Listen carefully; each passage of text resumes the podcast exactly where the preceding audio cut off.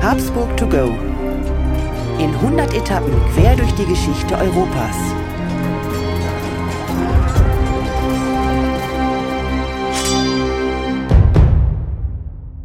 Hallo und herzlich willkommen bei Habsburg to go, der etwas andere geschichtliche Reisebericht. Wir reisen auf den Spuren der Habsburger und wir, das sind Thomas Krug und mein Name ist Markus Knapp. Herzlich willkommen. Hallo Thomas. Markus, hallo und grüß Gott.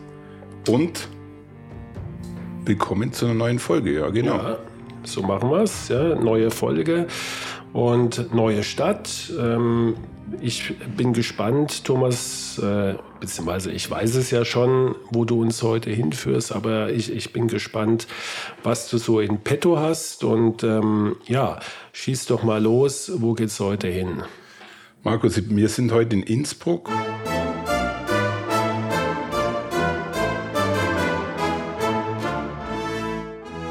Und Innsbruck kennen wir beide, glaube ich, ganz gut, weil es ist zumindest schon mal Ausgangspunkt zum Skifahren gewesen. Ich glaube, das ist für viele mit Skifahren verbunden, Olympische Spiele, äh, Skiflugschanze etc. pp. Eine Stadt, die wirklich sehenswert ist, die ganz um die Ecke von meinem Heimatort liegt und die natürlich, ja, wie soll man sagen, voll Geschichte ist, wie so viele Städte, die wir besprechen, oder eigentlich jede Stadt, die wir besprechen. Eine Stadt, die ähm, durch die Römer schon groß wurde. Ich glaube, jeder von uns fährt äh, mindestens einmal im Jahr über den Brenner und äh, somit natürlich auch an Innsbruck vorbei oder vielleicht bleibt er auch mal kurz in Innsbruck. Ich weiß, ob du gewusst hast, dass Innsbruck äh, und die Umgebung schon mal den Bayern gehört hat. Und äh, irgendwann ist es natürlich auch den Habsburgern, wie so vieles, in den Schoß gefallen, im wahrsten Sinne des Wortes. Also es ist schon äh, erstaunlich oder jedes Mal fangen wir mit den Römern an, gell? Ja. Eigentlich bei jeder Stadt, ja, immer kommen die Römer, die schon da waren, gell? Und, ähm, und das Zweite ist, dass dann auch irgendwann die Bayern da waren. Also die, die Bayern und die Habsburger, die haben sich schon ordentlich ähm, ja, nachbarschaftlich gekappelt, würde ich mal sagen, oder? Ja, das ist so eine fast schon eine Hassliebe über Jahrhunderte. Und wir haben es ja schon in der einen oder anderen Folge auch thematisiert. Äh, ich denke, du kennst schon die Highlights von Innsbruck, das Goldene Dachal, den Hofgarten, das alte Rathaus, also alles so Dinge, die sehr, sehr schön sind und schön anzuschauen sind. Aber ich weiß nicht, ob dir bewusst ist, dass alles, was dort schön ist, von einem Herrscher gebaut wurde oder geschaffen wurde, der äh, Herrscher mit leeren Taschen genannt wurde. Der hatte nämlich wirklich keine Kohle, aber ja. zumindest konnte er sich leihen. Äh, er konnte sich, glaube ich, damals von den Fuggern leihen. Wieder, wieder eine bayerische Familie, die irgendwo die Finger mit drin hatte. Ist ja jetzt, sage ich jetzt mal, auch in der heutigen Zeit nicht ungewöhnlich, dass ähm, ja, die Staaten, die so am meisten bauen und bewegen und ähm, die Weltgeschichte beeinflussen, eigentlich überhaupt kein Geld haben. Ja, aber solange die Banken, und damals waren es ja offensichtlich das, äh, die Fugger, äh, das Haus Fugger, das offensichtlich Vertrauen hatte in diese Institution und ähm, Geld ohne Ende verteilt hat. Ja. Obwohl er vieles oder die Fugger vieles nicht mehr zurückbekommen haben, aber ihrem Gesamtwohlstand hat es, glaube ich, nicht geschadet, weil äh, die Herrscher, die nicht zurückzahlen konnten, mussten halt dann Länder abgeben.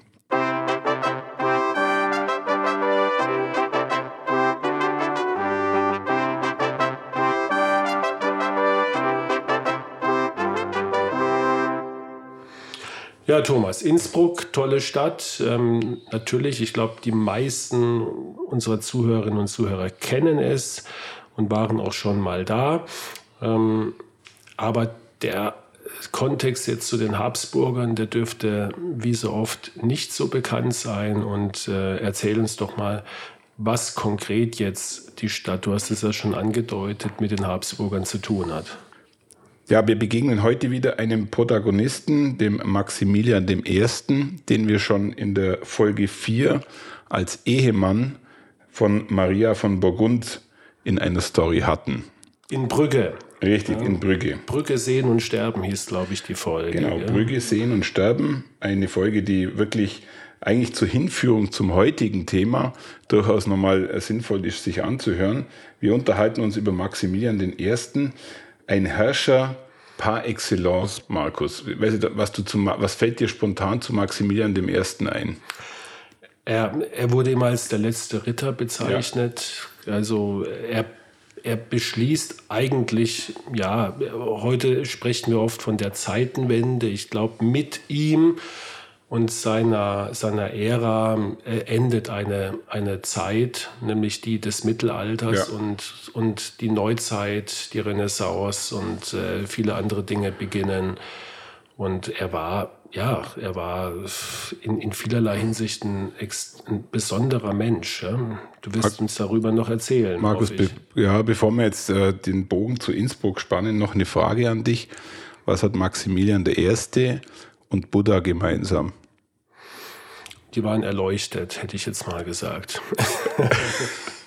Die, ja, sie waren bestimmt beide erleuchtet, aber woran hat man erkannt, dass sie Erleuchtung, eine Erleuchtung erlangt hatten? Sie sind als Babys in der Wanne sofort gestanden. So hat man das von Maximilian I. überliefert und anscheinend ist das auch bei Buddha so gewesen.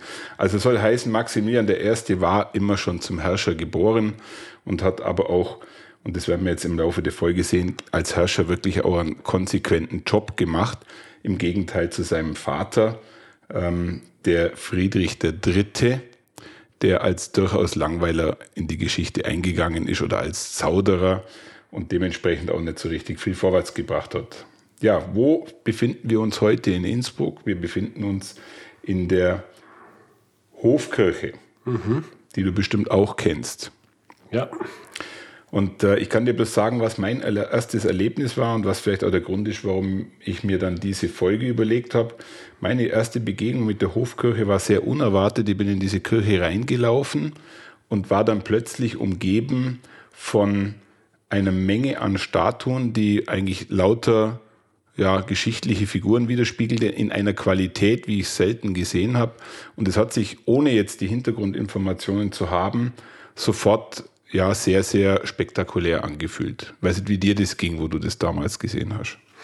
Ja, ist bei mir schon eine Weile her. Ich kann mich äh, noch, noch dunkel daran erinnern, ähm, dass dieses, also wir reden jetzt vom, vom Grabmal. Ja. Ja, von, von Grabmal. In der Kirche, genau. In der Kirche von, von Kaiser Maximilian. Und ähm, wie du sagst, es es, es ist ein, ja, es ist ein, ein Grabmal, wie es, glaube ich, ein zweites so nicht gibt. Zumindest mir nicht. Und ja. wir haben ja auch schon öfters die Kapuzinergruft thematisiert, wo also auch sehr, sehr viele Habsburger begraben liegen und der eine ganz ähm, spärlich, der andere barock. Gell? Aber, aber sowas ist schon was Besonderes. Ich will nicht von dem Mausoleum sprechen, aber es hat schon was Gigantisches. Gell? Und was das Ganze natürlich widerspiegelt, ist, dass Maximilian I. in seiner Art und Weise auch der erste Herrscher war, der wirklich die Medien für sich zu nutzen wüsste. Ich glaube, er war sehr extrovertiert und in der heutigen Zeit wäre Maximilian äh, der erste sicherlich ein Influencer mit Millionen von Followern, weil er damals schon alles genutzt hat, was ihm zur Verfügung stand. Unter anderem natürlich die kurz äh, zuvor erfundene Buchdruckerei von Gutenberg. Ja, Thomas, äh, lass uns doch mal über diesen Mann ein bisschen was erfahren und lass mal die Steffi mal sprechen, was es so ja, zu berichten gibt von Maximilian I. Ja, sehr gerne. Maximilian I., geboren am 22. März 1459 auf der Burg in Wiener Neustadt, gestorben 12. Januar 1519 auf Burg Wels, Oberösterreich, aus dem Geschlecht der Habsburger, war durch seine erste Hochzeit ab 1477 Herzog von Burgund, ab 1486 römisch-deutscher König, ab 1493 Herr der habsburgischen Erblande und vom 4. Februar 1508 bis zu seinem Tod römisch-deutscher Kaiser. Als der älteste Sohn wuchs Maximilian inmitten des höfischen Hoflebens auf – und erhielt eine umfassende Erziehung, die sowohl die klassischen Sprachen als auch die Jagd, Reiten und Fechten einschloss. 1477 heiratete Maximilian die burgundische Herzogin Maria von Burgund und übernahm damit die Regierungsgeschäfte über die Gebiete im heutigen Belgien. Er wurde zum Herzog von Burgund. Seine Frau Maria von Burgund starb sehr früh bei einem Reitunfall. Mit dem Tod seines Vaters, Friedrich III. im Jahre 1493, wird Maximilian zum römisch-deutschen König und zum Herr über die habsburgischen Erblande ernannt. Er arbeitete intensiv daran, Reichsreformen durchzuführen und die Stellung der Habsburger in Europa zu stärken. Im Februar 1508 wird Maximilian zum römisch-deutschen Kaiser gekrönt. Die Krönung kann jedoch nicht in Rom stattfinden, da die Venezianer den Einzug nach Rom verhinderten. Somit musste die Krönung im Dom von Trient stattfinden. Im selben Jahr gründete Maximilian zusammen mit Papst Julius II. die Heilige Liga gegen Frankreich, um seine Macht auszubauen. Dies führte schließlich zur Belagerung von Udine im Jahr 1511 und zum Sieg der Heiligen Liga ein Meilenstein für die italienische Zeit der Habsburger und eine Genugtuung für die Schmach, dass die Krönung nicht in Rom stattfinden konnte. Während seiner Regierungszeit förderte Maximilian Kunst und Kultur und war ein großer Förderer von Genies wie Albrecht Dürer und Hans Holbein dem Älteren und vielen anderen. Maximilian trug den Beinamen der letzte Ritter. Sein Wahlspruch lautete per Tod discrimina rerum. Durch so viele Gefahren. Thomas, da kommt ja mein, mein großes Latinum jetzt tatsächlich mal zur Geltung. Ähm, weiß nicht, ob ich das noch hätte übersetzen können. Per Tod discrimina rerum. Wir haben eben nochmal nachgeschaut, ob das nicht per Totum heißt, aber es ist tatsächlich Tod, vielleicht als Kurzform, ganz egal, durch so viele Gefahren. Ähm, ja, ich wollte vielleicht noch anmerken, unser, unser Podcast beschäftigt sich mit so vielen Orten und wir haben jedes Mal wieder einen anderen. Wenn man alleine Maximilian nimmt, wie viel, an wie vielen Orten er sich aufgehalten hat, die übrigens auch schon teilweise in unserem äh, Podcast thematisiert wurden. Eins habe ich äh, mir rausgegriffen, nämlich Trient. Da war ich vor kurzem, hatte mir auch kurz überlegt, ob wir darüber eine Folge machen. Es hat mich nicht so beeindruckt, die Stadt, muss ich dir ganz offen gestehen.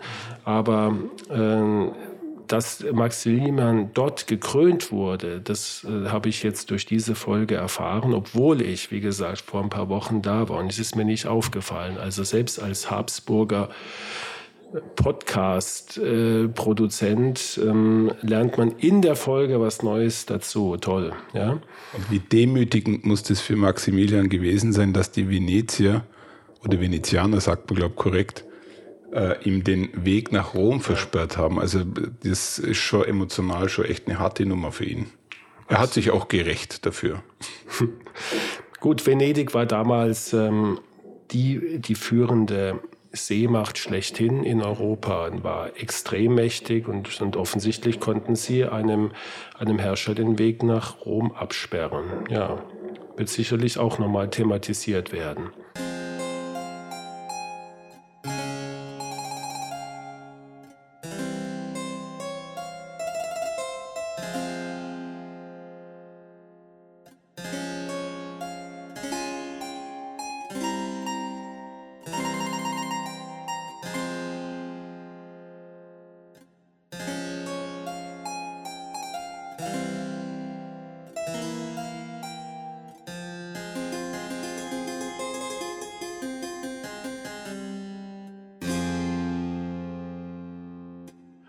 Thomas, erzähl uns doch jetzt mal was ähm, ja, über, über die, die Gesamtkonstellation der Habsburger, speziell natürlich Maximilian in dieser Zeit. Wo, wo befinden wir uns ähm, und was hat Maximilian so bewegt in seiner Zeit?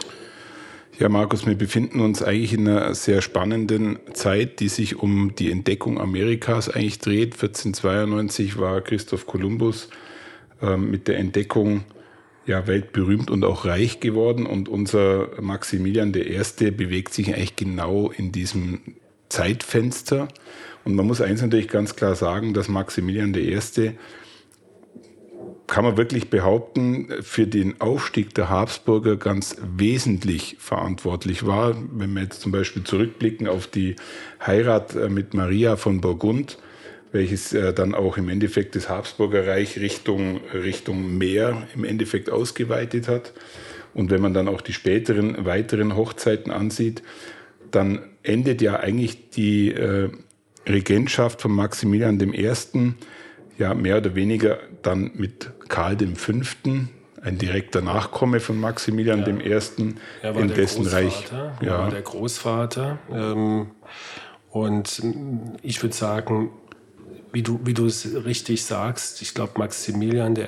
hat, hat diese Idee, die Habsburger voranzubringen durch, durch Heiraten, durch Einheiraten in große Dynastien, in große Länder, ähm, hat er eigentlich zur Perfektion getrieben. Er ist der Wegbereiter, Richtig. Ja, eindeutig. Er ist auch bekannt dafür, dass er nicht durch Kriege viele Gebiete gewonnen hat, dann, sondern tatsächlich durch ja, geschicktes Heiraten. Wobei man fairerweise sagen muss, die, seine erste Hochzeit war relativ schnell auch wirklich eine Liebesheirat.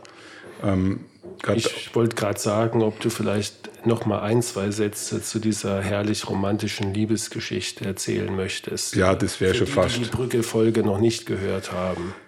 Ja, die Maria von Burgund ist äh, relativ schnell und jung an die Macht gekommen von einem äh, Herrschaftsgebiet, was seinerzeit zu den reichsten in Europa gehörte. Ihr Vater war Karl der Kühne, der wirklich kühn war, der äh, wirklich hart gekämpft hat um sein Gebiet und dadurch natürlich auch sehr viel Reichtum angehäuft hat. Und nach dem Tod des Vaters musste natürlich Maria von Burgund relativ schnell wieder unter die Haube. Ja, warum musste sie unter die Haube? Weil die Franzosen, vertreten durch äh, Ludwig XI., natürlich sofort den Anspruch auf diese Region gelegt haben. Als männliche Nachkommen gab es nicht und somit haben die dann auch sofort ja, den Krieg eröffnet. Und in ihrer Not gab es die Verbindung zu den Habsburgern und gab es zufällig auch die Verbindung natürlich zu Maximilian I. Beide müssen wirklich ein bildschönes Paar gewesen sein, um jetzt ein bisschen Emotionen in das Ganze reinzubringen, haben ein wunderschönes Hofleben gelebt und leider endete das Ganze auch tragisch. Maria von Burgund ist bei einer Leidenschaft, die beide gefrönt haben, das Reiten ums Leben gekommen. Sehr schnell, sehr jung, sehr dramatisch. Und ihr wunderschönes Grabmal befindet sich in Brügge und Wer nach Brügge kommt, hört sich äh, Folge Nummer 4 an und besucht dieses wunderbare Grabmal. Und wer nicht nach Brügge reisen kann, es gibt auch eine, eine wunderbare Fernsehserie. Ja? ja? Vielleicht ein bisschen so Plastik, aber man darf das ja auch mal durchaus mal ausschlachten, wenn es mal was Romantisches gibt in der Geschichte und nicht nur Krieg und Frieden, oder? Das, äh, das ist absolut legitim, weil du gerade so Soap, eine Soap-Geschichte machst, fällt mir gerade spontan was ein. Bei der Hochzeit von den beiden musste der Maximilian die Geflogenheiten des Hoflebens von Maria von Burgund mittragen und unter anderem musste er bei der Hochzeitsveranstaltung an der Kleidung seiner Braut eine Blume finden. Und er war äh, sehr äh, irritiert, weil er ja dann rumnesteln musste an ihr, hat dann irgendwann, glaube ich, eine Nelke gefunden und mit dem Auffinden der Nelke war die Liebe bewiesen. Ist das nicht schön? Ja, einfach romantisch.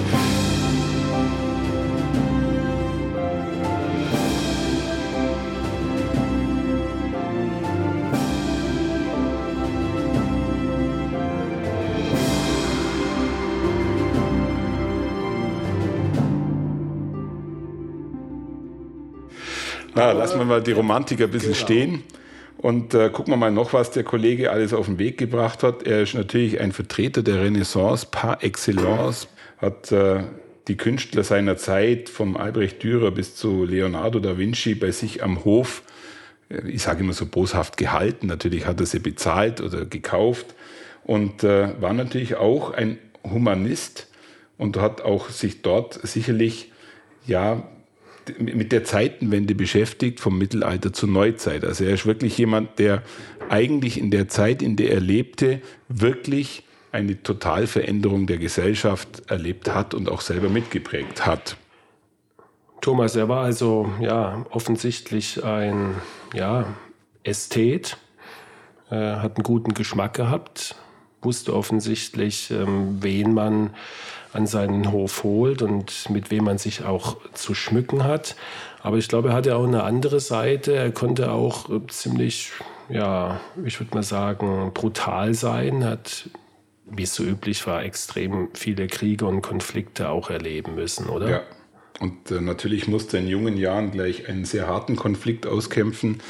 Wie du dir denken kannst, äh, hat ähm, Ludwig der Elfte nicht so ohne weiteres nachgegeben, weil die Gebiete, die er dort haben wollte, waren natürlich auch ursprünglich mal französisch. Aber dort hat er die ersten erfolgreichen Schlachten gewonnen und äh, er hat aber auch Schlachten verloren. Er hat ganze Kriege verloren und einen finde ich schon sehr spektakulär, weil es gibt ein Land in Europa, was äh, für Freiheit steht und diese Freiheit haben sich die Schweizer Eidgenossen ja 1499 gegen die Habsburger erkämpft. Also auch seit wir die Habsburger Geschichten miteinander besprechen, ist mir bewusst, dass die Schweizer nicht unbedingt Best Friends von den Habsburgern sind. Nein, ja. nein.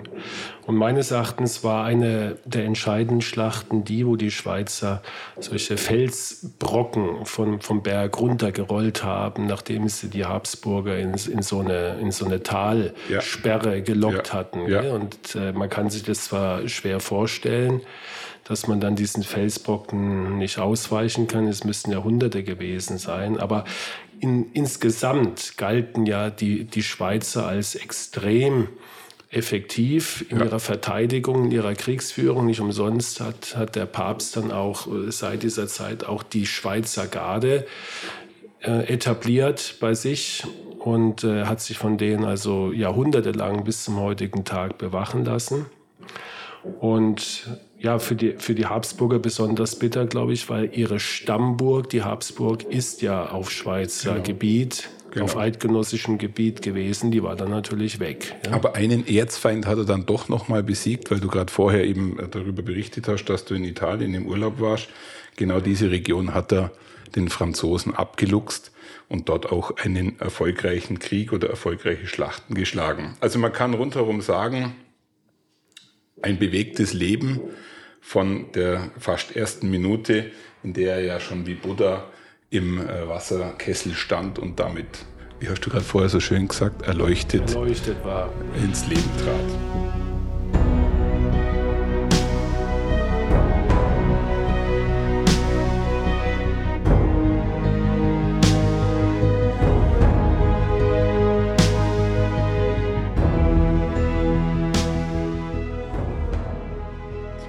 Jetzt erzähl doch mal ein bisschen noch von, von unserem Ort in Innsbruck, also die Hofkirche mit dem ja, Grabmal ja.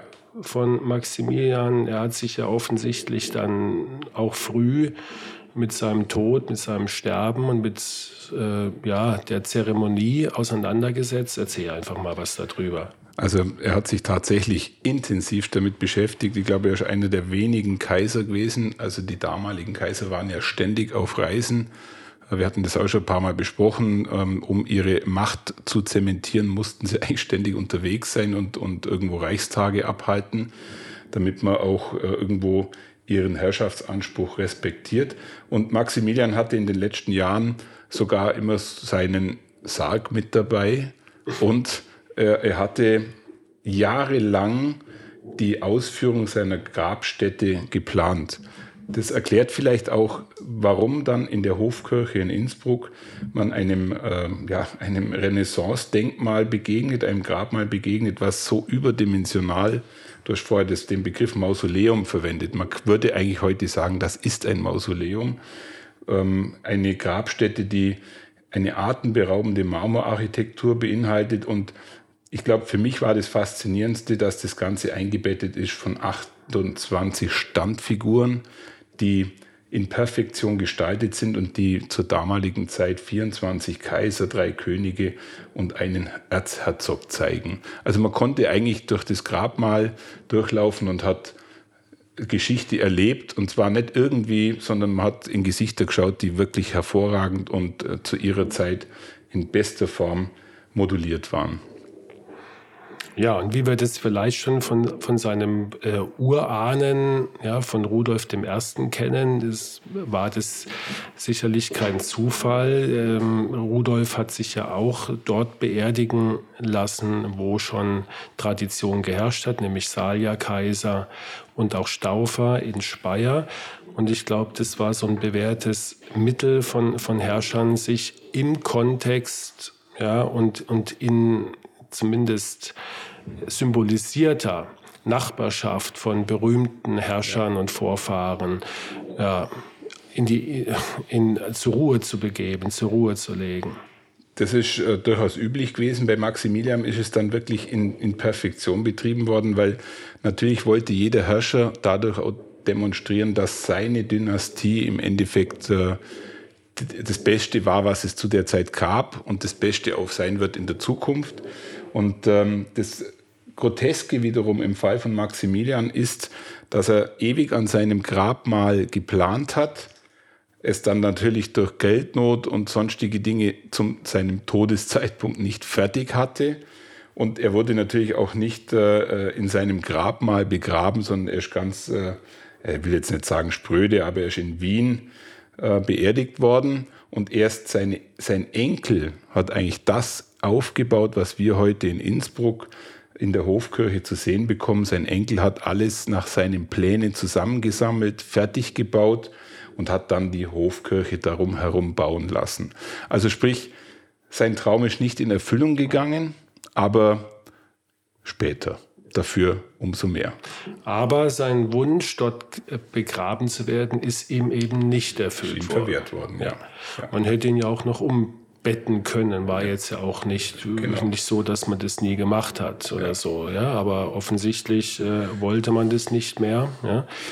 Wir haben doch schon ein paar Mal äh, auch diskutiert, dass die Habsburger ja nicht in einem Stück irgendwo beerdigt wurden. Weißt du, wo ein weiteres Stück von ihm beerdigt wurde? Zufällig? Ich weiß, dass in Wiener Neustadt immer mal wieder Habsburger liegen. Ich glaube, sein Vater, Friedrich III., ja, ist, glaube Er liegt auch, auch in Neustadt, ja. aber ein Teil aus seinem Körper liegt woanders. Weiß ich nicht. Sein Herz liegt, und du wirst jetzt gleich schmunzeln, in Brügge bei seiner ah, ja. Maria von Burgund. Ja. Fand ich sehr spannend, schließt auch den Kreis äh, zu der Soap. Also das Ganze scheint schon auch ihn sein ganzes Leben beschäftigt zu haben, weil sonst hätte er das ja nicht verfügt. Und ich glaube, seine letzten Lebensjahre waren nicht mehr die schönsten. Also er war krank, er hatte multiple Gebrechen, äh, er war ständig auf Reisen, er hatte keinen festen Wohnsitz, er hatte auch kein Geld mehr. Und mhm. ich glaube, zum Ende seines Lebens hatten irgendwann auch die Fugger keine Lust mehr, weiter ein Projekt zu stecken, wo sie das Gefühl hatten, naja, so ganz sicher sind wir uns nicht, ob wir das alles zurückbekommen und, und das nicht alles in eben solche Denkmäler oder, oder goldene Dachal oder sonstige Bauwerke verschwindet, ja, ja. Ja, ohne, ohne Refinanzierung sozusagen. Also ich glaube, er war so habe ich es zumindest gelesen, er starb als, als sehr einsamer, verbitterter Mann. Und äh, auch der Schicksalsschlag ähm, von, von seiner verlorenen Liebe und der früh verstorbenen Ehefrau, ich glaube, davon hat er sich sein ganzes Leben nicht richtig erholt. Das äh, kann ich absolut bestätigen.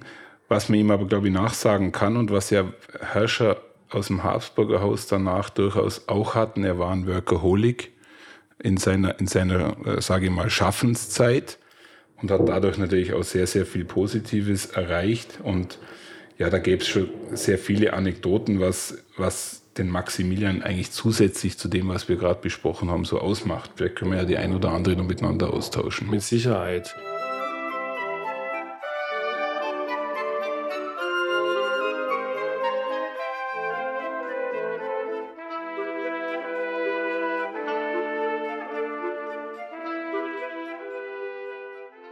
Thomas, vielleicht noch mal zu diesem Mann, den ja, Maximilian Zeit seines Lebens vielleicht bewundert hat und ihn gefördert hat und, und ihn auch, glaube ich, gut bezahlt hat.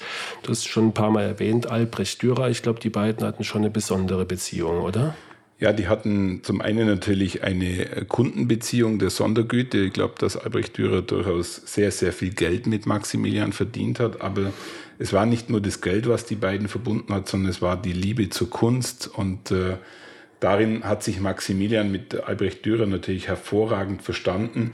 Und ich nehme vielleicht bloß einmal ein paar Beispiele raus. Ähm, Maximilian hat auf Reisen eine Ehrenpforte sich bauen lassen um mehr oder weniger allzeit seine, äh, sage ich mal, Errungenschaften, wo er herkommt familiär, seine Highlights, die er erlebt hat, hat er alle von Albrecht Dürer schnitzen lassen. Jetzt würden wir beide sagen, okay, äh, da hat er halt ein paar ähm, Bilder dabei gehabt. Nein, er hatte nicht nur ein paar Bilder, das Ganze war vier Meter hoch und drei Meter breit. Und ich habe dir da so ein Bild auch mitgebracht, wie das einmal ausgesehen hat. Das ist einfach ja, phänomenal und die Arbeit, die Albrecht Dürer damals dort geleistet hat, gilt zu einem der besten Schnitzerarbeiten seiner Zeit. Schade, dass davon nichts mehr erhalten ist. Irgendwie hat er so seinen eigenen Fernseher dabei gehabt und äh, wenn er Lust hatte, hat er sich daran äh, ergötzt und äh, sich auch wieder wahrscheinlich positiv hochgezogen, wenn er vielleicht der einen oder anderen Stelle ein Problem hat. Aber man kann sich das ja mal im Internet ansehen. Es ist wirklich ein beeindruckendes ähm, Kunstwerk. Es, äh, ganz spontan habe ich, hab ich gedacht, es sieht so ein bisschen aus wie das, das Gate of, of India in Bombay. Ähm, oder hat zumindest Züge auch von dem Triumphbogen, von ja. dem römischen. Ja. Und ich glaube, das ist ja auch so eine Tradition. Oder wir denken an die, an die Trajansäule in Rom, wo man Bilder aus dem Leben und natürlich vor allen Dingen die ja, herausragenden Errungenschaften von dem Herrscher einfach für die Nachwelt auf, ja, in Kunst gebracht hat, damit man sie betrachten kann. Also es ist sehr, sehr beeindruckend, muss man wirklich sagen. Ja. Und es gibt noch ein Kunstwerk von Albrecht Dürer, das ist ein Porträt von Maximilian I., hat auch schon mal zu D-Mark-Zeiten ein Geldschein geschmückt und ähm, ist wirklich auch für den einen oder anderen, wenn er sieht, sofort zu erkennen, phänomenale, auch künstlerische Leistung, die damals äh, abgeliefert wurde. Also ich glaube, Albrecht Dürer als seinen Freund bezeichnen zu können in der Zeit, äh, ich weiß gar nicht, mit was könnte man das in der heutigen Zeit vergleichen. Ähm, mir fällt jetzt kein akuter Künstler ein, fällt dir gerade einer ein, wo man sagt, das wäre so, wie wenn wir Elon Musk kennen würden. Ist zwar kein Künstler, bitte nicht falsch verstehen, ist kein Künstler. Ja, aber ich glaube, in der Dimension bewegt man Ich sagen, Andy Warhol hat ja, hat ja ein paar, gell? ich glaube Marilyn Monroe und so äh, durchaus verewigt. Ja, und die Preisfrage ist natürlich, auf welchem Schein. Ja, aber das verraten wir jetzt natürlich nicht, auf welchem Schein, auf welchem D-Mark-Schein ja. das Konterfei von Maximilian war. Die äh, Zuhörer, die noch unter 20 sind, werden sich überhaupt nicht mehr daran erinnern. Ich habe es ich hab's sofort erkannt, aber ich verrate es natürlich nicht. Das ist jetzt äh, jedem selbst überlassen, das rauszubekommen. Und ich glaube, das geht in der heutigen Zeit dank Google ganz schnell. genau. Ja, vielleicht noch kurze Anmerkung. Medizinischer Hinsicht fand ich auch ganz spannend. Also Friedrich III., ich weiß gar nicht, ob wir den jemals bearbeiten werden. Der sei ja, ja so langweilig gewesen und so zauderhaft, aber vielleicht packst du den einmal ja, aus. Ja, weil weil er hat doch, wenn ich mich recht erinnere, ein ganz großes Geheimnis der Habsburger äh, hervorgebracht, nämlich das berühmte A-E-I-O-U, ja. von dem bis heute niemand, weiß, was niemand weiß, was es bedeutet und er das alles damit unterschrieben hat. Und äh, deswegen müssen wir ihn irgendwann bringen. Und ähm, ich glaube, so furchtbar langweilig war er gar nicht. Vielleicht kriegen wir da die eine oder andere Geschichte raus. Aber ich weiß, worauf du hinaus willst, ähm, ja. weil. Medizingeschichte vom Feinsten. Und, ähm, und ich als Arzt äh, weiß natürlich, dass du jetzt, glaube ich, von, von seiner Beinamputation genau. sprechen möchtest, oder? Es soll die best dokumentierte äh, Amputation eines Beines zu seiner Zeit gewesen sein, woraus wahrscheinlich spätere Generationen noch lange ja, gezehrt haben. Ja. Und ich finde erstaunlich, dass man damals wirklich das äh, veröffentlicht hat. Also man hat es sozusagen ja, publiziert. Ich glaube, es gibt auch da äh, irgendwelche Kupferstiche oder, oder sonstige Kunstwerke, wo das also tatsächlich mhm. äh, dargestellt und auch minutiös beschrieben ist und auch die Heilung. Wahrscheinlich hat er eine, eine Durchblutungsstörung der Beine gehabt, also mit, mit äh, ja, einem, wie wir sagen, auf Medizindeutsch Gangrän. Aber was, was für mich wirklich in dem Falle bedeutsam ist, dass man heute ja bei, bei Herrschern, bei Politikern nie versucht, medizinische Gebrechen an die Öffentlichkeit zu bringen. Du würdest jetzt mhm. äh, wahrscheinlich würde man das versuchen, aus heutiger Sicht das zu verbergen, genau. dass also jemand eine Amputation braucht. Ja? Aber in dem Fall wurde das sozusagen sogar ins Gegenteil umgekehrt und man hat es, äh, man hat es dem Friedrich III. mehr oder weniger heroisch angemerkt, dass er diesen Eingriff überstanden hat und äh, vielleicht war es auch, vielleicht war es für ihn ja. Es war der Anfang vom Ende, glaube ich. Das könnte ich mir auch gut vorstellen, ja. genau.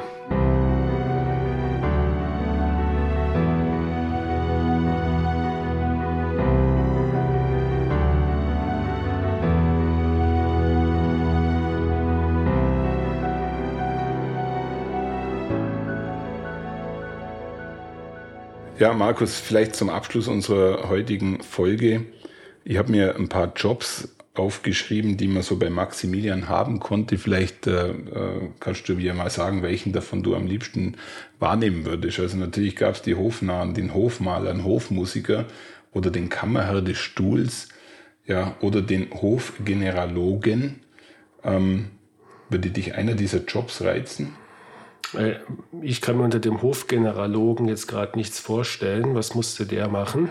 Ja, der Hofgeneraloge, der war äh, vor allem bei Maximilian eine äußerst wichtige Person. Er war nämlich dafür verantwortlich, den Stammbaum weiter nachzuweisen. Und äh, du wirst jetzt gleich lachen, das Wichtigste für die Habsburger zu der Zeit war eine direkte Verbindung zu entweder einem römischen Kaiser oder zu einem griechischen, äh, äh zum Beispiel in dem Fall Troja herzustellen. Und es gab äh, zu der Zeit dann Generalogen, die haben nachgewiesen, dass die Habsburger direkt vom trojanischen Helden Hektor abstammen. Okay, gut. Und das haben sie auch fest geglaubt. Äh, ich glaube, das hat sogar äh, der Franz auch noch geglaubt, äh, Ende des 19. Jahrhunderts. Ja, auch das ist, ist immer wieder faszinierend, wie sich das durch die Geschichte äh, zieht. Du, du, weißt ja auch, dass die, die Römer auch auf einen äh, trojanischen Helden fußen, sozusagen, nämlich auf den Aeneas. Ja, mhm. Ist ja beschrieben in, in Vergil. Damit schließt sich auch dieser Kreis mit dem Latein, was wir vorhin hatten, musste ich im Lateinleistungskurs lesen, die Aeneis von Vergil und, und äh, angeblich hat also Aeneas Rom gegründet und warum soll dann nicht der Hektor, ja, der, die tragische, der Basis tragische der Hektor, sein, die, ja. die Habsburger irgendwie Dynastie begründet haben. Ja, das gehört sicherlich ins Reich der Mythen Fantasie. und Fantasien, ja. Aber ähm, es ist ja immer wieder nett, sich damit zu beschäftigen. Und deswegen würde ich wahrscheinlich tatsächlich den, den Job des Hofgeneralogen annehmen. Den würde ich dir auch sofort geben, weil der würde hervorragend zu dir passen. Und ich glaube, du könntest auch genauso abstruse Blutlinien herstellen. Aber man muss bei aller Ironie, die wir gerade in das Ganze reingeben, auch feststellen, die haben tatsächlich dran geglaubt damals, ja, und haben das auch wirklich sehr, sehr stark nach außen hin vertreten. Einen hätte ich noch und dann bin ich mit den Anekdoten zu Maximilian fertig. Man glaubt es nicht, aber Maximilian hat auch einen der ersten Bestseller geschrieben. Natürlich über Ritter- und Heldengeschichten und veröffentlicht wurde das Ganze 1517 und hatte diesen ähm, trag, tragenden Namen Der Teuerdank. Aha. Und dank des Buchdrucks gab es dann halt auch einen kleinen ersten Bestseller. Hat es aber offensichtlich nicht in den Kanon der deutschen Literatur gebracht, zumindest nicht in den von Marcel Reich-Ranitzky. Aber ja, mal gucken, ob, wir, ob wir irgendwann noch mal Gelegenheit haben, dieses Büchlein zu lesen. Na gut, jetzt kann ich dir, haben, ne? Markus, jetzt kann ich dir schon mal ankündigen, Es ist eins deiner Geburtstagsgeschenke dieses Jahr, der Teuerdank. Ja, wir sind am Ende dieser, dieser Geschichte zu Maximilian und ich sagte ganz ehrlich, ähm, die Person hat mich total angefixt, der Ort hat mich angefixt und ähm, wie so oft, wenn wir uns mit einem Thema beschäftigen, man, man, taucht immer tiefer ein und man muss sich eigentlich wieder selber bremsen, weil es einfach total spannend und, und auch überraschend teilweise ist. Auch du warst ja an der einen oder anderen Stelle jetzt zum Thema Maximilian überrascht. Absolut. Ähm, es ist wirklich ein, eine Person mit sehr, sehr vielen Facetten und wie so oft werden wir ihm natürlich noch mal irgendwo begegnen, so wie wir heute seiner Frau noch mal begegnet sind und seinem Vater. Und das ist auch das Ziel unseres Podcasts, dass man dieses Netz der Habsburger immer mehr ja, verwebt ja. und, und sich sozusagen von, von einem äh, Faden auf den anderen springt. Und ähm, heute hat man mit dem Maximilian sicherlich so ein, so ein Fixpunkt, äh, von dem vieles ausging. Und ja, ich danke dir für die, für die Einblicke ja, in sein Leben und in seine Zeit und natürlich äh, zu, dem, zu, dem, zu der Beschreibung seines herausragenden Grabmals, in dem er leider nicht liegen kann. Aber nichtdestotrotz lohnt sich ein Besuch in dieser Stadt und vor allen Dingen in dieser Kirche, um Habsburger Luft zu atmen. Thomas, bis zum nächsten Mal. Vielen Dank. Markus, vielen Dank fürs Zuhören und ich freue mich auf deinen nächsten Beitrag. Sei gespannt. Tschüss. Ciao.